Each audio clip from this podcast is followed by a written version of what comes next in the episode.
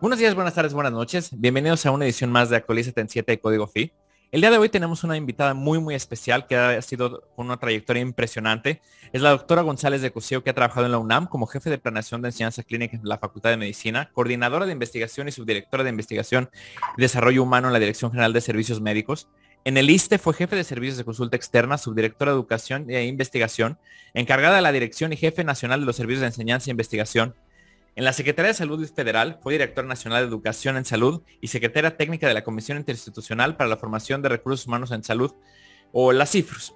De sus actividades en educación médica, ha sido profesora de pre y posgrado, directora general de Medicina y Ciencias de Salud en la Universidad West Hill y directora nacional de Medicina en la UVM.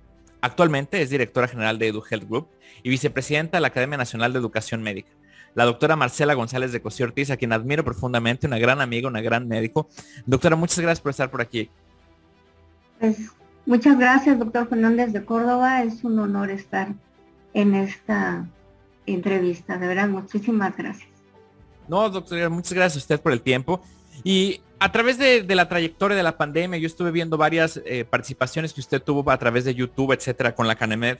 Y hablemos un poco de la misión social de las escuelas de medicina que ya lo tocaron en, en alguna de sus participaciones. ¿Cómo deberá fortalecerse esta estrategia en la formación del médico general considerando la Agenda 2030 para el acceso universal a la salud que ahora es tan, tan de moda y tan importante para los gobiernos locales, federales y de manera internacional? Pues mira, em, como sabemos, eh, Luis, y a todos los que nos ven, la razón de ser de una universidad, en principio, es servir al desarrollo de la sociedad. Y creo que también es muy importante empezar por entender la misión social de las escuelas de medicina eh, en este sentido, considerando los esfuerzos por definir, ah, por definirla que han realizado diversos autores y organismos, em, y digamos, eh, uno de los que me parecen más congruentes con todo lo que hemos venido observando tanto en la academia como en la UFEM y en la misma Secretaría de Salud, la alianza más allá de Flexner, el Instituto Mulan y la Universidad de Washington eh, así como también otros eh, puntos en este sentido expresados por la Organización Panamericana de la Salud desde los años 90, podemos considerar que la misión social de las escuelas y facultades de medicina debe ser formar médicos que contribuyan de manera efectiva, ética y humanista en la continua conservación y mejoramiento de la salud de la población de manera equitativa y con calidad. Esto suena, por supuesto, que muy bien, pero lleva muchos años en, los debates, en los acuerdos, en los consensos. Y yo creo que hay que considerar que en este tenor es responsabilidad de las escuelas de medicina ejercer este liderazgo, pero conjuntamente con los servicios de salud. al final son las instancias que tienen autoridad en la materia y que son las eh, organizaciones indicadas para privilegiar los sistemas de atención a la salud basados en la protección a la misma y con ello que la formación profesional se adecue a las necesidades de cada país y región, definiendo eh, de manera pertinente el enfoque a la atención primaria a la salud, que yo creo que es otro de los elementos que no han quedado bien acomodados. Y pues si logramos acomodar esto eh, bien, pues podremos definir el número y distribución de los médicos. Esta es otra etapa. Si logramos esta parte, también hay que asegurar que haya una inserción y estatus laboral digno y en un contexto colegiado debidamente regulado que garantice la actualización de sus competencias, en este caso el médico dedicado a la atención primaria de la salud, incorporando los avances científicos y bioéticos que configuran el estado del arte de la medicina vigente, ya que son estos elementos los que deben ser base para la regulación normativa y legal del ejercicio médico, no al revés. Entonces, Totalmente de acuerdo. Esta, esta, em, estas acciones deben de ser eh, con vinculación y liderazgo, insisto, conjunto de, estas, de estos dos sectores. Ahora, generando este contexto, podríamos hablar de que en el ámbito curricular los planes de estudio deben de tener, a mí parecer, tres características fundamentales. Primero, deben basarse en una educación interprofesional. El médico no es una isla, trabaja en un equipo. Pero tampoco podemos dejarlo reducido a un ambiente local o nacional, sino que debe de tener una noción de trabajo global y por tanto con una mentalidad de que su quehacer está vinculado, eh, si él se realiza lo local, está vinculado a lo nacional y a lo internacional. Y la pandemia eh, de COVID, pues nos ha dejado muy claro esto, ¿no? Otro punto es el aprendizaje basado en el desarrollo de competencias, que también está muy trabajado en muchos discursos. Eh, um, pero pues bueno, la noción de competencias en cuanto al desarrollo de los conocimientos, habilidades, destrezas, aptitudes y valores, creo que, creo que engloba todo el deber ser de, cualquier profesional y en este caso el médico. Pero yo aquí lo enfocaría a que este profesional genere resultados, es decir, que haga lo que tiene que hacer, como lo debe hacer, cuando lo debe hacer. Esto implica, este, para no entrar en, en la semántica de la definición de este, el enfoque de las competencias, yo tomo esta primaria que, se hizo en Estados Unidos, de que debe ser basada en resultados. Si tú quieres tener resultados, pues obviamente tienes que tener la capacidad de resolver problemas. La, eh, el, aprendizaje debe de ser dinámico, no, no puede ser este, estático, tiene que estar adaptado al, a los cambios, que promueve el trabajo en equipo, que esté situado, es decir, basado en el contexto, que genere capacidad técnica, hoy por hoy también digital, y no puedes soslayar ni dejar de mencionar la humanista, para entender los retos y poder generar respuestas a los mismos e innovaciones, porque pues también el médico tiene que estar contribuyendo al desarrollo de la medicina, ¿no? Entonces, educación interprofesional, aprendizaje basado en el desarrollo de competencias para generar resultados y el plan de estudios con una estructura, obviamente enfocado precisamente a los objetivos. Um, me voy a ir a los de salud nada más eh, que, que se están planteando en materia de cobertura universal Primero por el 2025, que ya lo tenemos a la vuelta, de, la esquina, ¿no? Y que nos dice que, por ejemplo, en materia de enfermedades no transmisibles, tenemos que disminuir la mortalidad prematura por enfermedades no transmisibles al menos en un 25%. Esto es disminuir la cuarta parte de las muertes por todas estas enfermedades metabólicas, ¿no? incluido el cáncer y obviamente diabetes, hipertensión, demás, ¿no?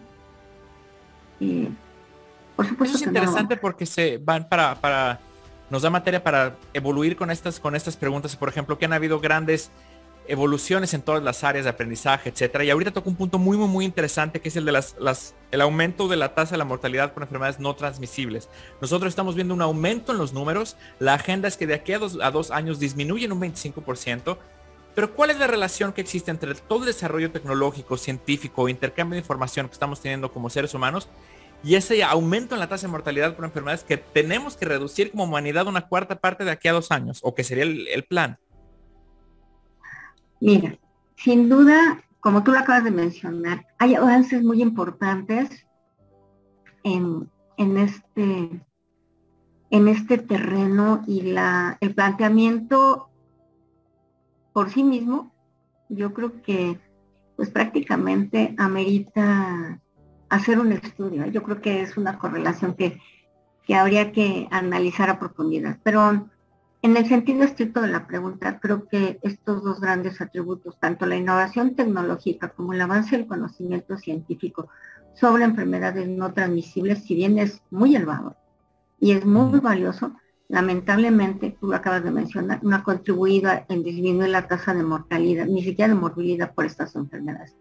En este punto creo que son las políticas de los países para manejar adecuadamente los determinantes epidemiológicos de salud en todos los sectores del gobierno y las prioridades para estructurar sistemas sanitarios que cuenten con los recursos para contener, y atender de manera efectiva estos padecimientos, los que harán que el avance científico y tecnológico dé mejores resultados. Mientras no se enfoquen los gobiernos al manejo adecuado de estos determinantes, eh, creo que eh, todo el desarrollo científico y tecnológico va a seguir siendo poco útil. y con, tanta eh, experiencia en, la educación médica, doctora, así, con base con, en, la pregunta anterior, ¿por qué cree que no se haya modificado en la práctica ese enfoque de la enseñanza médica, la prevención, precisamente a disminuir esta tasa de enfermedades no transmisibles? ¿Y cuáles serían los pasos a seguir para que esto pudiera ser una realidad de aquí a dos años, de aquí a cinco años? Mira, eh, um, déjenme decirles que todo a mi parecer está derivado de una interpretación equivocada de lo que fue el informe Flexner.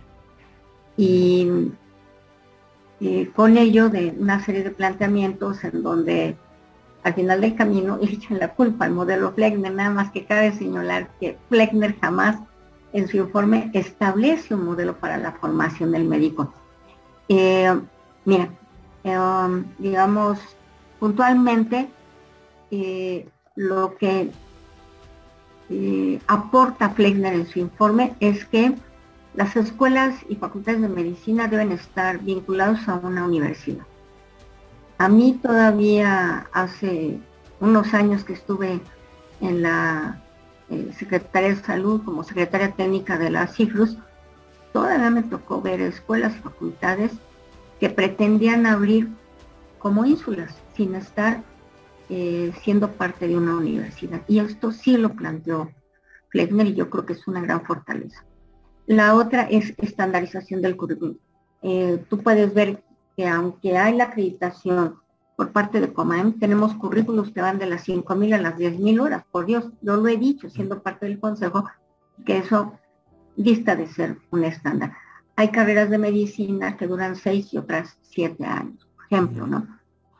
El otro aspecto que también plantea Klesner es que hay que poner requisitos de ingreso a las escuelas y facultades de medicina y no por una cuestión discriminatoria, sino porque hay un perfil, um, una serie de características que debe de tener el, egresado del bachillerato para poder eh, desarrollarse adecuadamente durante la carrera y después como egresado.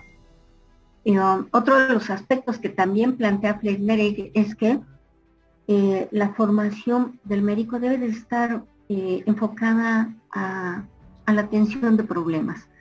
Y él ya menciona también que debe de, de favorecerse la educación médica continua, porque al final de cuentas él está consciente ya en 1910, que es cuando sale este informe, de que el conocimiento científico tenía una tendencia incremental en su desarrollo.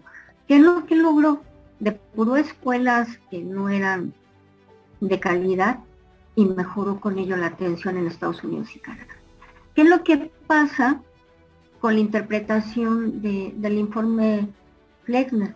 Se manejan las escuelas y facultades por inercia, privilegiando la formación hospitalaria, obviamente en detrimento del primer nivel de atención, con una desvinculación de las necesidades del país y pues obviamente metiendo cada vez mayor cantidad de contenidos y con ello el deterioro de, los egresados. En México no vamos muy lejos.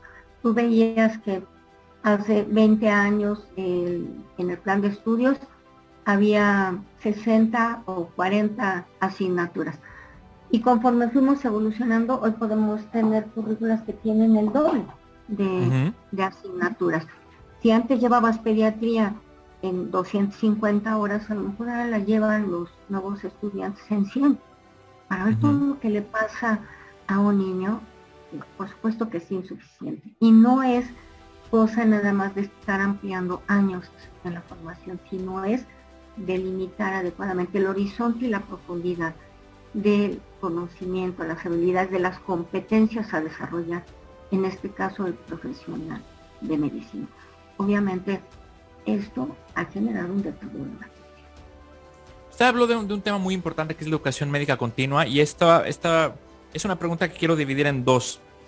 ¿Qué tan importante considera que eh, esta educación médica continua sea a través de colegios de profesionistas regulada por pares? ¿Y qué tan importante es que nos demos a la tarea de ahora, después, en la era post pandemia, del aprendizaje autodidacta en salud como médicos? Bueno, eh, tomando la primera parte de tu planteamiento en torno a la educación eh, médica continua. Eh, esto es antiguo, ya lo mencionaba, lo vio Flexner hace 112 años prácticamente, ¿no? Los profesionales, insisto, de cualquier carrera somos sujetos precarios, inacabados. Nos desarrollamos en una serie de competencias que al día, por supuesto que deben de tener vigencia.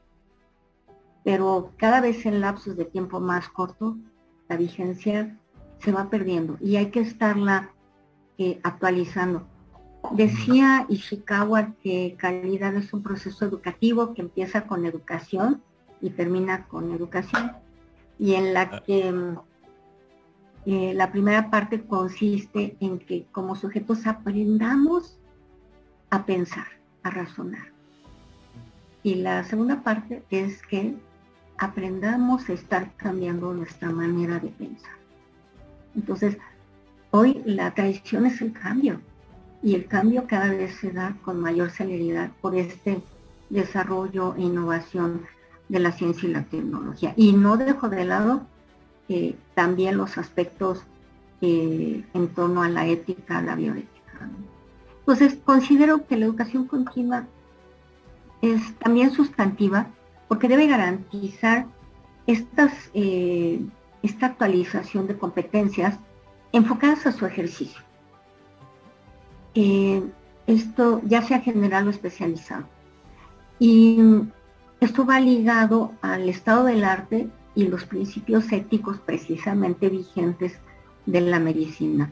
¿Cómo se genera esto? Pues a través de consensos que realizar pares, porque son los que van conjuntando las experiencias y evidencias que respaldan y protegen al médico de quejas y demandas. Si bien nuestro enfoque principal es la calidad y la, de la atención y la seguridad del paciente, va ligado íntimamente a los aspectos legales del ejercicio y si hay un profesional que está muy enfocado por los aspectos legales, supuesto que es el médico, ¿no? Entonces, eh, a muchos se les olvida que el ejercicio de la medicina científica está basado en la incertidumbre, ya que no existe el conocimiento absoluto, incluidas las matemáticas.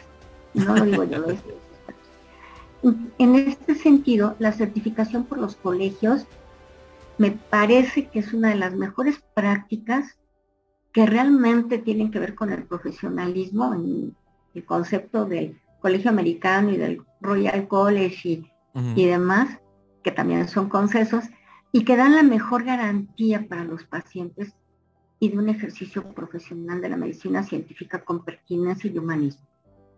Considero que estos, estas prácticas se deben cuidar y de fortalecer. Super. Y el otro planteamiento, ¿me lo recuerdas?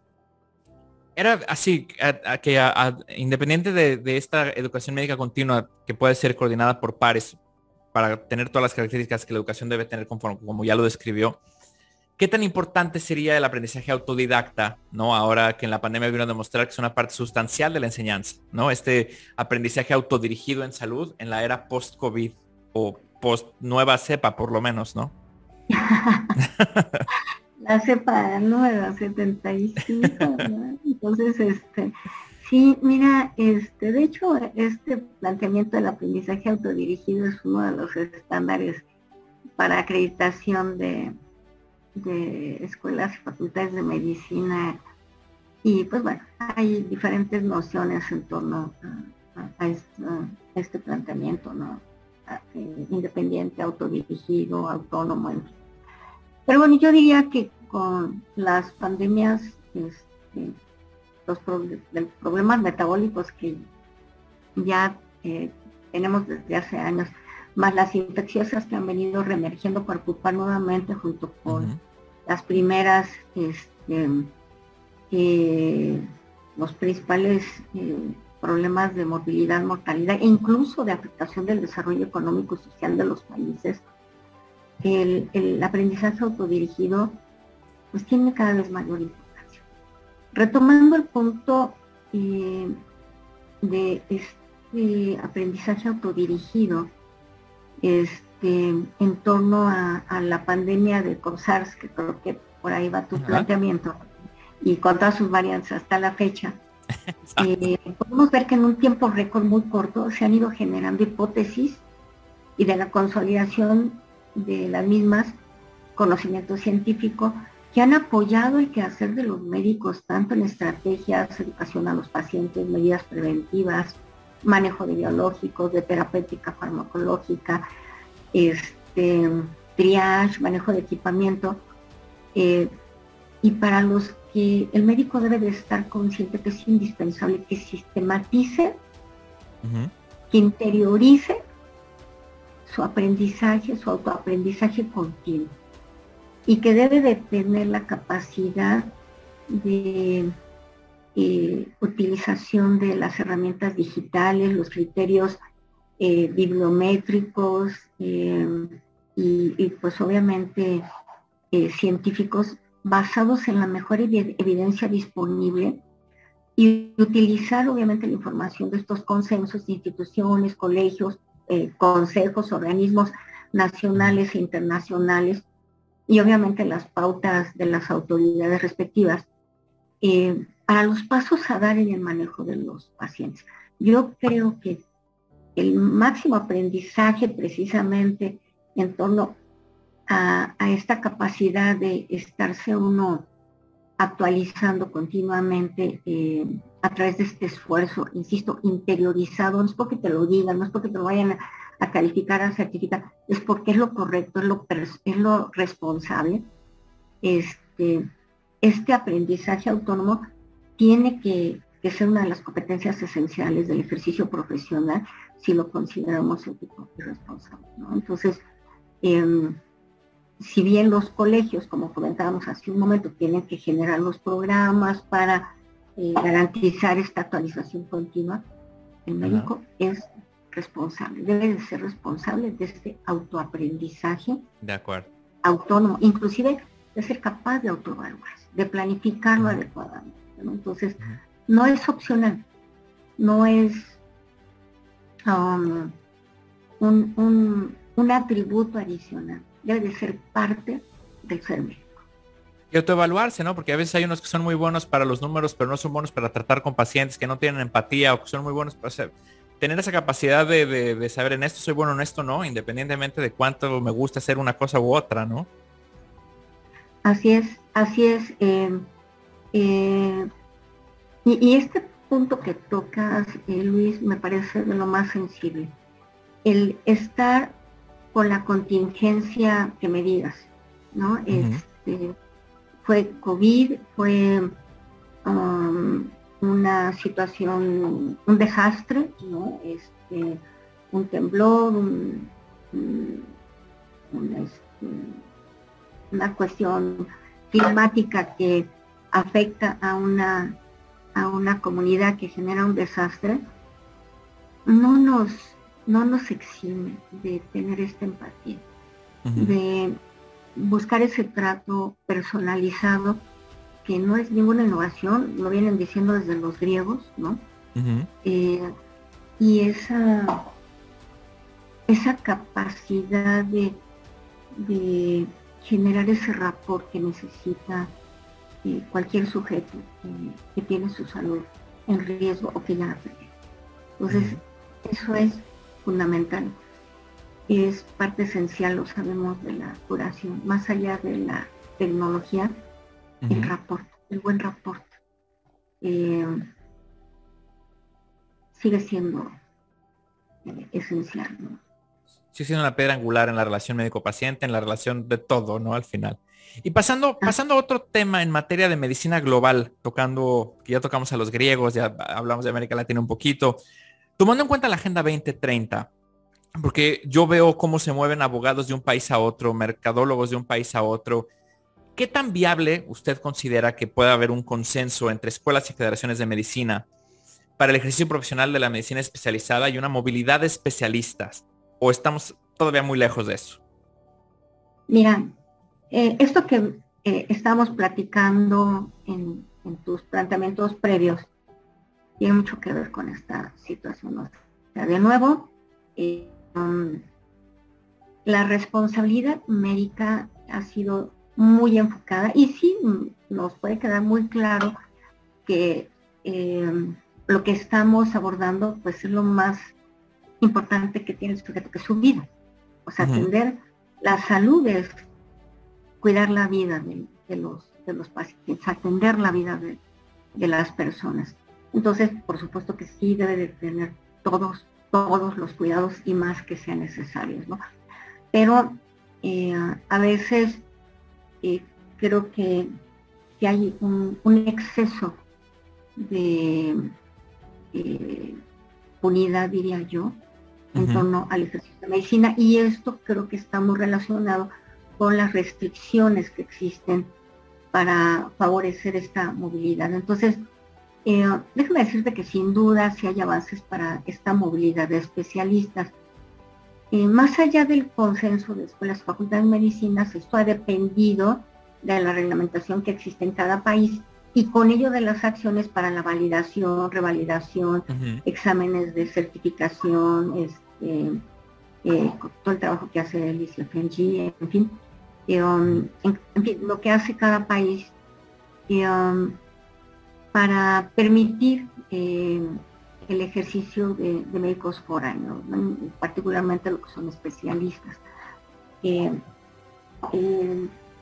lo que lo ha hecho muy, muy complicado aunque cuando hay determinado tipo de necesidades, estos umbrales se bajan. Yo pongo el ejemplo de enfermería, ¿no? También siendo yo miembro de la comisión dictaminadora de especialidades y de educación a distancia de, la ENEO de la UNAM, este, me tocó trabajar precisamente estos aspectos de la movilidad del personal de enfermería insisto, al principio, por ejemplo, les pedían que ya llevaran cierto nivel de inglés, ¿no? Cuando menos el B1, B2, eh, de acuerdo al marco de referencia europeo.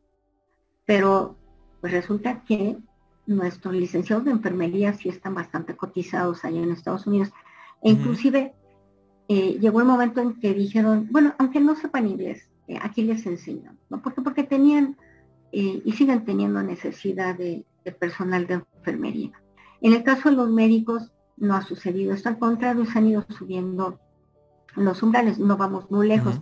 El ICFMG ya no va a aceptar médicos que se examinen en los STEPS y todo esto para, para buscar el ejercicio en Estados Unidos, si no vienen de una escuela que ya esté certificada como este, responsable socialmente.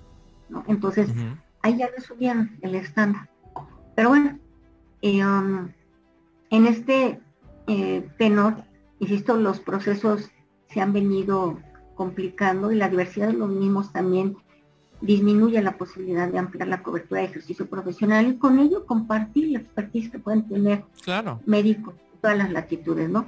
En este sentido, eh, creo que estás tocando un, punto que en el que se podría generar un partajo. Es decir, un consenso con la concurrencia de organismos y autoridades educativas y de salud de los países llevado a acuerdos internacionales pudiera favorecer esta movilización tanto de profesionales como de docentes y estudiantes de especialidad. Insisto, sí se hace, pero eh, salvo excepciones, eh, reviste de, serias dificultades.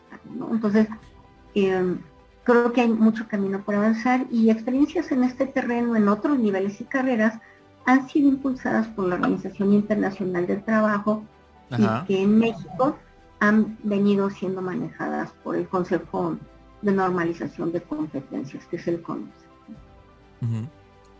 Eso me parece interesante porque usted habla un poquito de cómo tendría que ser más enfocado en competencias laborales el programa, el currículum de medicina, etcétera, porque no solamente no hay una estandarización del currículum, sino que la inclusión del médico neoformado, ¿no? Del nuevo médico en el mercado laboral, a veces es muy, muy posterior en la vida comparada con otras carreras. Y de ahí viene la otra pregunta, de una propuesta que hicieron con Acanemed, la Academia Nacional de Medicina, sobre un currículum médico de cuatro años, donde se dejaban los dos subsecuentes como parte de una incorporación temprana a las especialidades. Volviendo al tema de incorporación al mercado laboral, etcétera. ¿Qué nos puede comentar al respecto? Con mucho gusto, Luis. Pues mira, esto es algo que hemos venido trabajando ya desde hace muchos años y que lo hemos venido planteando en, en, diferentes momentos y mesas, ¿no? Entonces, por supuesto que, en primer lugar, el alargamiento de la, de la formación médica y la utilidad de, estos periodos de alargamiento han sido cuestionadas, ¿no? Particularmente en México, el currículum se amplió primero con el internado, el pregrado, y luego con el servicio social. Y, um, y por otro lado, ese esa expectativa o ese discurso de que, ah, es que el médico general em, puede resolver el 80% de todos los problemas de salud. ¿no? Entonces dices, caray, o sea, son demasiados problemas de salud. este, pues eh, ya eh, en un, en un em, evento que se hizo en la Facultad de Medicina de la UNAM, te voy a decir hace, ay, como 20 años, uno de los asistentes, eh, si mal no recuerdo de Maastricht o por ahí, dijo que así como íbamos con el currículum, en aquel momento ya se necesitaban 10 años para cursar la carrera, porque le seguimos metiendo contenidos, contenidos, contenidos, y, pues creemos que, seguimos creyendo que el médico general tiene que resolver el 80% de todos los problemas. Por supuesto que la vida es corta, ¿no? Entonces, este, no da para para todo esto y, mientras le sigamos metiendo más contenidos, pues sí, le vamos a ampliar el horizonte, le hemos venido ampliando el horizonte, pero hemos sacrificado la profundidad de los conocimientos. Como decimos aquí en México, eh, aprendiz de todo, pero oficial de nada. No, no, no es posible, ¿no? Entonces, por otro lado, el bajo reconocimiento del médico general, bajo salario. Eh, cuando analizamos para esa misma sesión el perfil de ingreso de los médicos a las instituciones públicas, pues resulta que sí, o sea, tiene que atender cosas en el primer, primer nivel de atención, pero cuando sigues leyendo te das cuenta de que más todo lo demás que se ofrezca, es decir, hay una noción de multitareas o multitask, ¿no? Y también hay bajas opciones de desarrollo profesional y económico para, para este personal. Entonces, el alargamiento eh, y baja utilidad de, ese periodo, bajo reconocimiento del médico general. Y en tercer lugar, la expectativa desde el ingreso a la carrera para hacer especialidad hospitalaria, pues es muy alta. En su mayoría los estudiantes quieren, y como lo dijo Luis Felipe y hace muchos años, este, utilizan la carrera como un propedéutico para especialidad. Entonces, y como sabemos también, pues entra en promedio el 20-25%, porque está supeditado a los espacios y a las becas, ¿no? Entonces, es, pues, eh, digamos que al menos dos terceras partes de los que hicieron la carrera se quedan frustrados por no cumplir esta expectativa, ¿no? Entonces, por esta situación, digamos, de manera muy sucinta, hicimos esta propuesta que lo que busca es seguir conservando, pero fortaleciendo y de una manera integradora entre lo básico y lo clínico estos aspectos de las ciencias biomédicas, eh, pero con un enfoque a su utilización clínica. Y esto llevado durante los dos primeros, durante los dos primeros años. Durante los dos años subsecuentes, digamos que ya se invierte la relación eh, biomédica clínica a clínica biomédica, ¿no? Y eh, la idea es que el, el, alumno se forma realmente, el médico se forma en los escenarios de trabajo, porque va más allá de hacer una simulación que es maravilloso, ¿no? Y a mí me puede encantar eh, la realidad virtual, el ver un paciente eh, programado a través de los lentes y demás, es es, este, es muy educativo, genera muchos aprendizajes, pero al final del camino sí se tiene que formar el, alumno en los escenarios reales, vivir lo que es la escasez de los recursos, que no llegó la enfermera, que eh, hubo problemas con la red fría, que la comunidad no dejó entrar al promotor de salud, sé yo. Todo ese tipo de situaciones es lo que realmente te va formando como, como médico. Entonces, eh, en, en, una combinación o en una secuencia de atención en el primero y en el segundo nivel, para que el estudiante pues realmente eh, perciba cómo es la atención en estos dos, en estos dos escenarios. Entonces, en lugar de realizar un internado médico generalista en donde rotan, ah, en general son seis rotaciones, eh, cuatro servicios troncales, uno en urgencias y uno en primer nivel de atención. aquí ya el estudiante estaría llevando el primer año de su posgrado. Y lo que hacemos en el servicio social, que se creó para acercarle la atención eh, primaria a las zonas rurales, pero pues, al menos en México ya la mayor parte de, las localidades son urbanas o suburbanas, ya son muy pequeñas las que quedan urbanas, y es una proporción más baja. Entonces ya hay más accesos, más comunicación, en fin. Entonces, eh, con, esta situación eh, propusimos especialidades que no necesariamente son hospitalarias, ¿no? Como sería medicina familiar, medicina preventiva, medicina laboral, salud pública, gerontología, medicina legal, nutrición clínica, em, manejo, prevención y manejo de la obesidad, eh, adicciones, ¿no?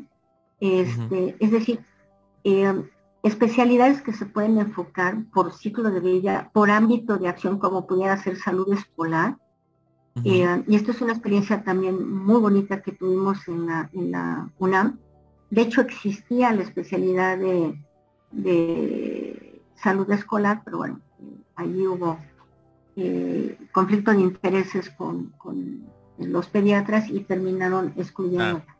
Cuando realmente se necesitan médicos que sepan manejar eh, niños en preescolar, que no es lo mismo que manejar a los escolares. Yo los invito a que como médicos nos pasemos un día en una escuela primaria, créanme que eso nos, nos va a hacer reflexionar muchísimo. Pero también es muy diferente el, el, alumno de secundaria. Claro. Y, es una etapa de transición muy delicada, que marca la diferencia entre si continúa o no en la mayor parte de los casos, descartando algunos aspectos viendo el económico, al bachillerato. Y lo mismo del bachillerato a la licenciatura. Entonces, allí la, experiencia que nos dio el análisis del examen médico automatizado durante 5 eh, o 6 años y que sigue eh, funcionando, eh, de hecho creo que este año ya cumple 20, el examen médico automatizado, nos, nos, nos deja ver precisamente la necesidad de que todas las escuelas tengan médicos, pero que estén especializados en atender al niño en cada una de estas etapas, porque además no es lo mismo atender nada más al niño en mi consultorio, que es mi territorio, o en el hospital, que también es mi territorio, que aunque yo tengo muy buena relación con los padres de familia, aquí estamos hablando de un niño sano, que hay que conservarlo sano y entregarlo sano en la siguiente etapa, ¿no? Y que hay que contender y atender y relacionarse y trabajar en equipo con los docentes, con el personal de la escuela y obviamente con los padres de familia. Entonces, eh, de verdad, son ámbitos que requieren un médico especialista y seguramente también un enfermero y un psicólogo especialista. Y yo creo que eh, enfocar estas eh, especialidades que cubren estas necesidades, tan solo en, estos, eh, en estas etapas del ciclo de vida, por supuesto que nos daría población más sana.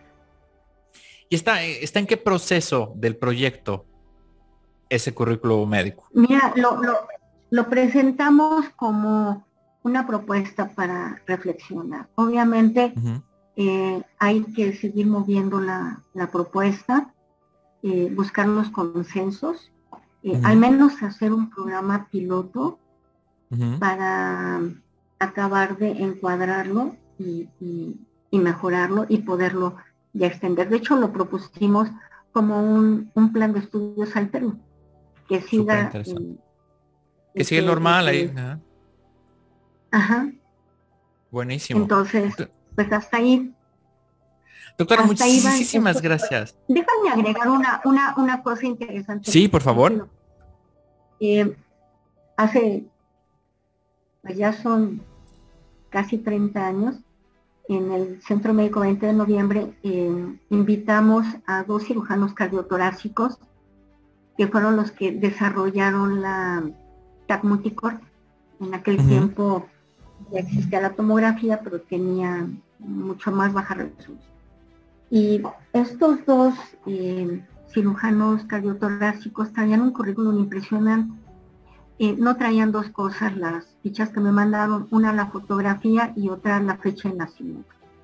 Pero por la trayectoria y todas las aportaciones que habían hecho al conocimiento, entre otras que derivaron en esta multicorte, eh, yo supuse que este, íbamos a recibir a Matos Janión y a su papá.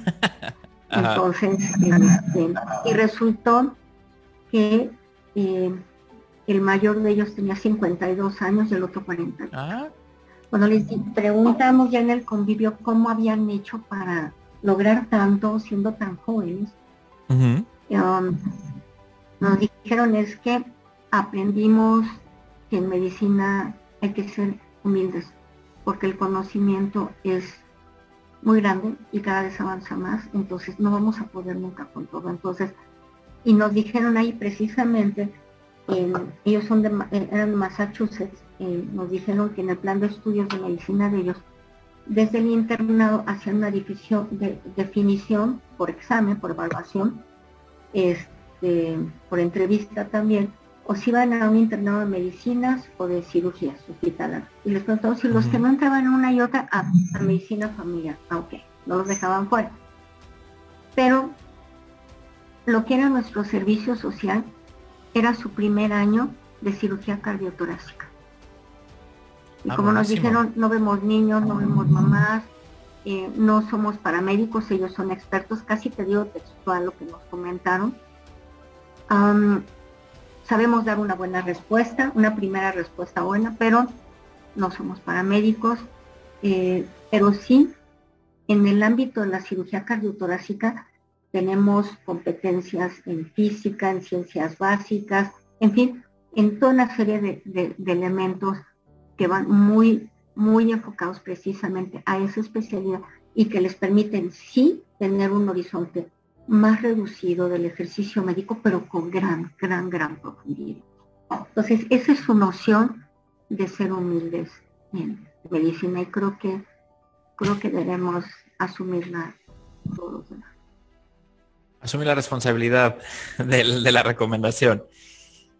Pero ahí hablando de, de estas recomendaciones que nos acaba de hablar de la recomendación de la humildad, ¿Qué le podría recomendar a usted a los jóvenes médicos, a los recién graduados, si lo pudiera resumir en una frase, qué le recomendaría para alcanzar el éxito en medicina?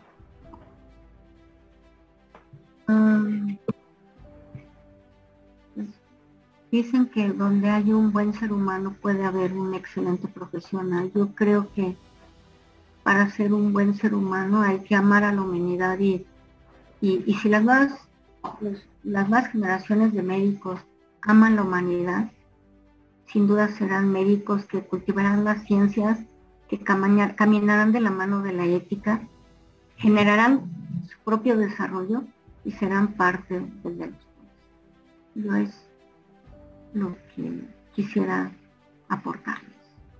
Doctora, muchísimas gracias por el tiempo, muchísimas gracias por, compartir eh, años de experiencia, de sabiduría, de resumirnos así un camino enorme en lo que es enseñanza médica en estos minutos. De verdad, de corazón, muchísimas gracias. Eh, Espero poder tener participaciones más adelante con usted también o alguna participación profesional por ahí o desarrollar algún proyecto. Y a todos los que están escuchando, ella fue la doctora Marcela González de Cusío. Muchísimas gracias por todo. Buenos días, buenas tardes, buenas noches y hasta la próxima. Muchas gracias. Buenas tardes a todos.